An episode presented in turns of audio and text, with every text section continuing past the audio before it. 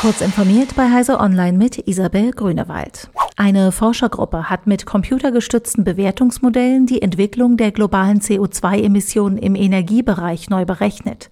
Als Basis hat sie die kurzfristigen Eindämmungsbemühungen herangezogen und zwei Annahmen darüber, wie diese nach 2030 fortgesetzt werden. Dabei kommen sie zu dem Ergebnis, dass weder das 1,6 noch das 2-Grad-Ziel des Pariser Abkommens erreichbar seien, selbst wenn alle Staaten ihre Klimaziele in den nächsten neun Jahren einhalten.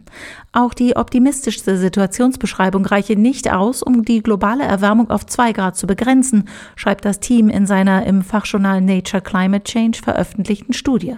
Wahrscheinlicher sei eine durchschnittliche Erderwärmung von 2,2 bis 2,9 Grad bis 2100.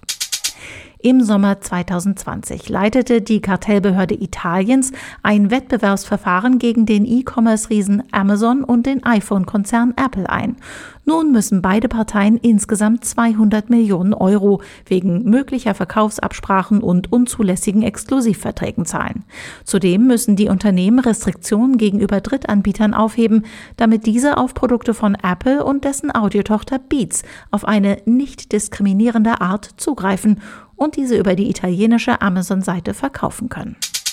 Nachdem eine Direktorin des Max-Planck-Instituts für Menschheitsgeschichte ihren Posten verloren hat, wächst der Druck auf die Forschungsgesellschaft. 145 Wissenschaftlerinnen aus aller Welt erheben den Vorwurf, dass weibliche Führungskräfte strenger beurteilt würden. Frauen würde außerdem öfter vorgeworfen, ihre Führungsrolle nicht auszufüllen.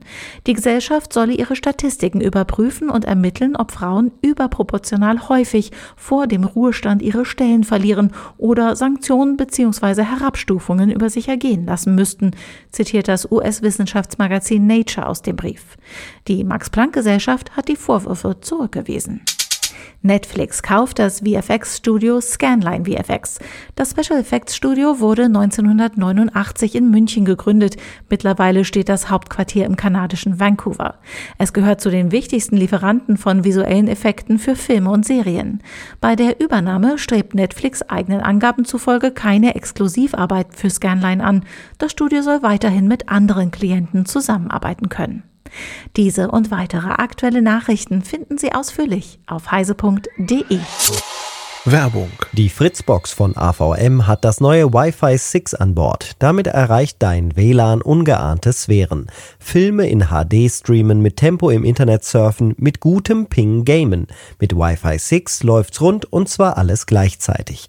Wie das geht? Mit Wi-Fi 6 kann die Fritzbox mehreren Geräten gleichzeitig schnell Daten liefern. Keins muss sich hinten anstellen, kein Ruckler mehr. Und außerdem ist dein WLAN noch sicherer. Mehr Informationen gibt's auf avm.de slash Wi-Fi 6.